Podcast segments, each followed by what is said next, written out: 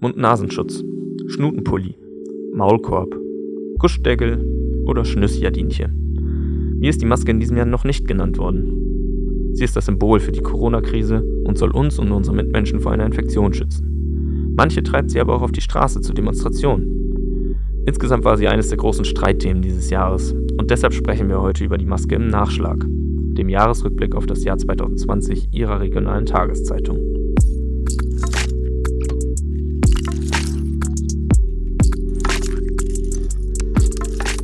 Hallo und herzlich willkommen zur dritten Folge unserer Podcast-Reihe zum Jahresende 2020. Nachschlag, ein Jahr, ein Virus. Mein Name ist Malte Golsche und wir sprechen in unserer Podcast-Reihe über die Themen, die uns dieses Jahr besonders bewegt haben. Und da kommen wir an einem auf keinen Fall vorbei. Der Maske. Für die einen ist sie ein elementares Schutzmittel, für die anderen das Hassobjekt schlechthin, das Tausende auf die Straßen treibt. Wie hat sich die Maske im Laufe des Jahres denn entwickelt? Blicken wir zurück.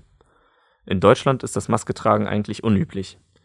Kennen Sie zwar aus OP-Sälen oder aus TV-Bildern aus Asien, wo sich die Menschen vor dem Smog schützen wollen. Maske tragen hier ist unnötig. Bis zum Frühjahr 2020. Aber hilft die Maske überhaupt im Kampf gegen das Coronavirus? Noch zu Beginn des Jahres gab es daran auch unter anerkannten Virologen noch starke Zweifel. Der inzwischen bekannte Christian Drosten sagte noch im Januar, damit hält man das nicht auf. Die technischen Daten dazu sind nicht gut für das Aufhalten mit der Maske. Was die Leute darunter verstanden ist, die Maske hilft nicht. Was Drosten aber eigentlich damit meinte, dass es noch keine ausreichenden Daten für diese Form der Vorbeugung gibt. Das heißt, das Masketragen an sich und die Verbreitung von Viren damit ist noch nicht gut genug erforscht. Der Bonner Professor Hendrik Streeck sah im Sommer 2020 die Verwendung von Atemmasken noch kritisch, allerdings wegen der oft falschen Anwendung. Die Menschen würden die Maske in ihre Hosentaschen knüllen, sie ständig anfassen und zu selten waschen, meinte er. Das sei ein perfekter Nährboden für Pilze und Bakterien.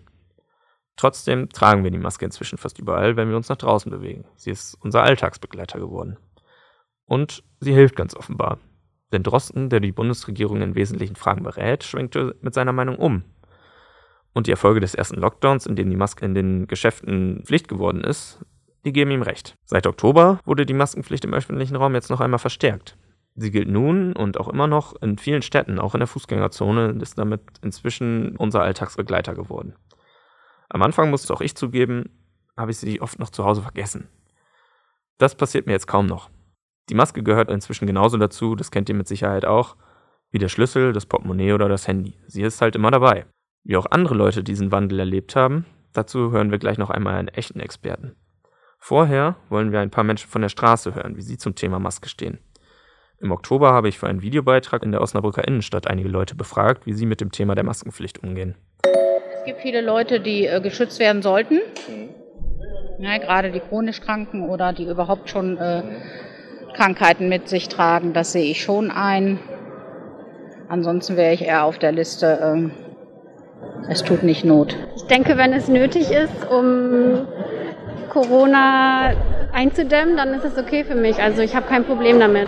Ich finde es sehr, sehr gut, dass man es macht, damit man nicht ansteckt, angesteckt wird. Ja, aber andererseits, ja, wie kann man das sagen, äh, so anstrengend, dass immer das, das so immer zu tragen. Ich trage die Maske, ich respektiere das, ich mache das. Äh, auch ohne jeglichen Groll, auch ohne jegliche Angst. Ich mache das. Ne? Äh, meine Meinung dazu ist ganz klar. Ich denke, die Zahlen, die lügen ja nicht. Ich meine, wir testen mehr und so weiter und so fort. Deswegen gehen die Zahlen auch hoch. Ähm, aber grundsätzlich, die Zahlen gehen hoch und steht ein langer Winter bevor. Und deswegen behaupte ich und meine ich ganz sicher, dass das natürlich sinnvoll ist, dass man alle Maßnahmen irgendwie nutzt, die möglich sind. In Fall möchte ich wirklich, wünsche ich mir von den Politikern einen ein besonnenes, offenes Ohr für auch Positionen, die, die weitergehen, als nur diesen Fokus auf die Neuinfektionszahlen. Aber doch. Ich hoffe einfach nur, dass die Einzelfälle, die wenigen, sich auch daran halten, dass wirklich die Allgemeinheit solidarisch das Ganze irgendwie durchführt. Ne? Das waren die Osnabrücker im Oktober 2020. Ähm, wir haben gehört, die, die Meinung ist grundsätzlich äh, der Maske erstmal aufgeschlossen gegenüber. Das ist aber nicht bei allen so. Wir wollen deshalb jetzt zwei Menschen sprechen, die echte Maskenexperten sind. Der erste ist Holger Gersching. Er leitet den Kauflandmarkt in Osnabrück und konnte genau verfolgen, wie die Menschen mit dem Mund-Nasenschutz umgegangen sind. Und dabei hat er natürlich bei seiner Arbeit auch Menschen kennengelernt, die die Maske eben nicht so gut finden. Mit ihm habe ich Mitte November, also zu Beginn des zweiten Lockdowns, über das Thema gesprochen. Und da wollen wir jetzt einmal reinhören. Herr Gersching, die Maske äh, ist ein Phänomen dieses Jahres geworden. Ähm, für manche ein Hassobjekt, für andere äh, ist es äh, inzwischen Alltag. Äh, wie haben Sie die Entwicklung erlebt? Am Anfang waren noch manche Menschen mit Maske unterwegs und wurden vielleicht auch im Supermarkt dann mal komisch angeschaut. Inzwischen ist es für uns alle lange längst Pflicht geworden. Ähm, wie haben Sie diese ganze Entwicklung so erlebt? Also absolut genauso wie Sie sagen. Am Anfang, so verglichen vielleicht mit Asiaten, die man am Flughafen trifft. Oh, die haben alle eine Maske auf. Das war sehr sporadisch. Dann setzte die Zeit ein, wo die Leute der Meinung waren, wenn ich eine Maske habe, brauche ich keinen Abstand mehr einhalten. Mhm. Und dann kommt jetzt, muss ich ganz ehrlich sagen, die Phase, wo die Leute sich A dran gewöhnt haben, man auch kaum noch jemanden ansprechen muss, der vielleicht ohne Maske in eine Filiale möchte oder sagt, hey, ich bin Asthma-Patient, bin befreit. Ähm, mhm. Wir haben durchgängig zu 100 Prozent jetzt äh, die Leute, dass sie die Maske tragen. Wie viel Stress hatten Sie zwischendurch mit Leuten, die die, die Maske verweigert haben, sozusagen, die sich eben nicht an die Pflicht gehalten haben? Was, wie, was haben Sie da so für Erfahrungen gemacht? Das war in der Tat so. Ich setze da sehr viel auf Gespräche und Kommunikation. Wir haben ja hier eine Information, die durchgehend besetzt ist, wo der Kunde höflich drauf angesprochen wird. Wir haben in der Anfangszeit dann auch gerne Masken äh, dem Kunden zur Verfügung gestellt, kostenlos, mhm. sodass die Hemmschwelle dann für den typischen Verweigerer ähm, relativ gering gewesen ist, beziehungsweise du hast hier und da sicherlich notorische, ich mache das erstmal nicht, mal gucken, wie die reagieren. Und auch dort haben wir in dem einen oder anderen Fall oder ich auch von meinem Hausrecht Gebrauch gemacht. Dass wirklich die Ausnahmen waren, dass wir freundlich darauf hingewiesen haben, Sie können jederzeit hier einkaufen kommen. Bitte ähm, denken Sie an die Maske, das ist überhaupt gar kein Problem. Ne? Das heißt, Sie das haben aber auch Leute rausgeschmissen? Rausgeschmissen nicht, sie durften nur nicht reingehen und haben sich dann, das haben wir ja auch gesehen, überlegt, okay, ich hole sie jetzt raus oder ich gehe nochmal zum Auto ne, mhm. ähm, und komme dann wieder rein. Aber ich glaube, das hast du natürlich immer dabei, dass es den einen oder anderen gibt. Ähm, Gerade so in der Phase, ich nenne mal vor dem nach dem ersten richtigen Lockdown und vor dem jetzigen Lockdown hast du nochmal so einen Unterschied gesehen. Jetzt äh, ist für die Leute wirklich klar, oh, wir müssen was tun und wir müssen auch alle zusammen was dafür tun und auch, und das sage ich auch ganz klar, auch zum Schutz der Mitarbeiter bei Kaufland. Ja, klar. Ja? Weil es gibt schon einen Grund, hier arbeiten sehr viele Mitarbeiter und wir haben keinen einzigen Fall gehabt. Warum? Weil wir uns an alles halten, Maske auf, keine Besprechungen irgendwie untereinander ohne Maske äh, lange in irgendwelchen Räumen zusammensitzen und natürlich auch aufgrund der Größe der Filiale sicherstellen können, dass die Abstände eingehalten werden. Jeder hat sein Desinfektionsmittel am Mann mhm. und so kannst du Corona natürlich auch bremsen. Ja. Wenn du jede Stunde deine Hände desinfizierst, hast du kein Problem. Deswegen ist es oftmals so, dass die Mitarbeiter hier überhaupt gar kein Problem haben, eher zu Hause oder wenn sie dann andere Leute treffen. Mhm. Ne? Mhm. Und genau das ist ja auch das, wo wir das ein oder andere gerne mal mit dem Kunden auch ausdiskutieren. Wir sind weder die Ordnungsbehörde noch die Polizei. Ne? Ja. Aber du musst halt sicherstellen, in diesem Haus, jeder ist herzlich willkommen, halte dich dran, dann ist das kein Problem. Ne? Ähm, wie haben denn die, also die Mitarbeiter müssen dann äh, wahrscheinlich auch äh, während der Arbeit dann die ganze Zeit die Maske tragen, oder? Ja, wir haben durchgehend äh, Maskenpflicht hier. Ähm, das kennen wir aus anderen Bundesländern sowieso schon. Ich sag mal, ein Dorf weiter, in Längerich, äh, NRW, gab es die Maskenpflicht ja auch schon vorher. Ja. Hier haben wir es trotzdem durchgesetzt, ähm, sowohl aufgrund von diesen Corona-Geschichten als auch, und das muss ich sagen, hilft uns natürlich auch, durch die Erkältungs- und Grippezeit zu kommen. Mhm. Du hast sehr weniger Fälle dadurch, dass die Leute jetzt wirklich sich die Hände desinfizieren, als auch natürlich die, die Maske tragen. Das ja. ist de facto so. Ja, interessant, auch, auch mal diesen Aspekt äh, rauszuholen. Ne? Ähm, wie, wie haben dann die Mitarbeiter reagiert? Haben die, haben die Verständnis dafür gehabt und haben die das alle so klaglos umgesetzt oder wie war das mit in der Kommunikation dann? Das hängt immer davon ab, ganz genau, das hängt immer davon ab, wie man es vorlebt. Und sämtliche Führungskräfte leben das hier vor und haben von morgens bis abends ihre Maske auf. Wir stellen auch Masken zur Verfügung. Wir haben so eine leichte Sommermaske die, ähm, wir haben eine Papiermaske, das ist zum Beispiel mein persönlicher Favorit. Mhm. Die merkt man fast gar nicht mehr nach einer gewissen Eingewöhnungszeit. Ähm, aber ansonsten haben wir durchgehend die Masken. Äh, in der Kassenzone haben wir es so gemacht, dass wir die Kassen umgebaut haben. Die sind jetzt komplex in, also komplett in Plexiglas eingehüllt.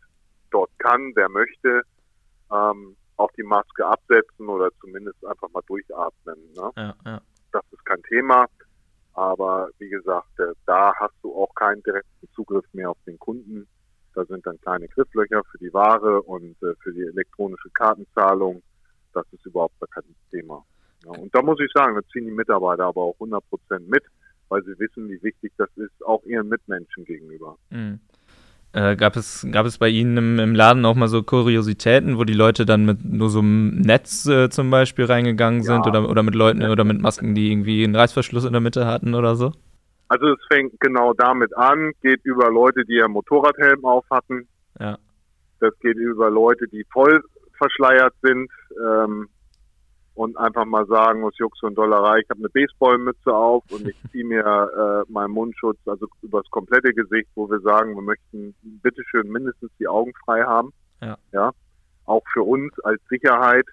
Ne, gerade späte Abendstunden, wenn der ein oder andere voll vermummt dadurch schleicht, aber auch dort haben wir, glaube ich, immer relativ vernünftig den Ton getroffen, die Kunden darauf hingewiesen und äh, wenn es dann gar nicht geht, können sie hier nicht einkaufen. Ne? Mhm. Du merkst aber, natürlich, ähm, dass seit einigen Wochen der Handel natürlich schon wieder ein etwas anderes Ansehen hat und die Kunden sich auch gerne dran halten, weil sie natürlich froh sind, ähm, einkaufen zu können und auch schon wieder Angst haben, dass es natürlich weitreichendere Beschränkungen gibt, wie mhm. Drogeriemärkte geschlossen, Bekleidungsmärkte geschlossen und so weiter.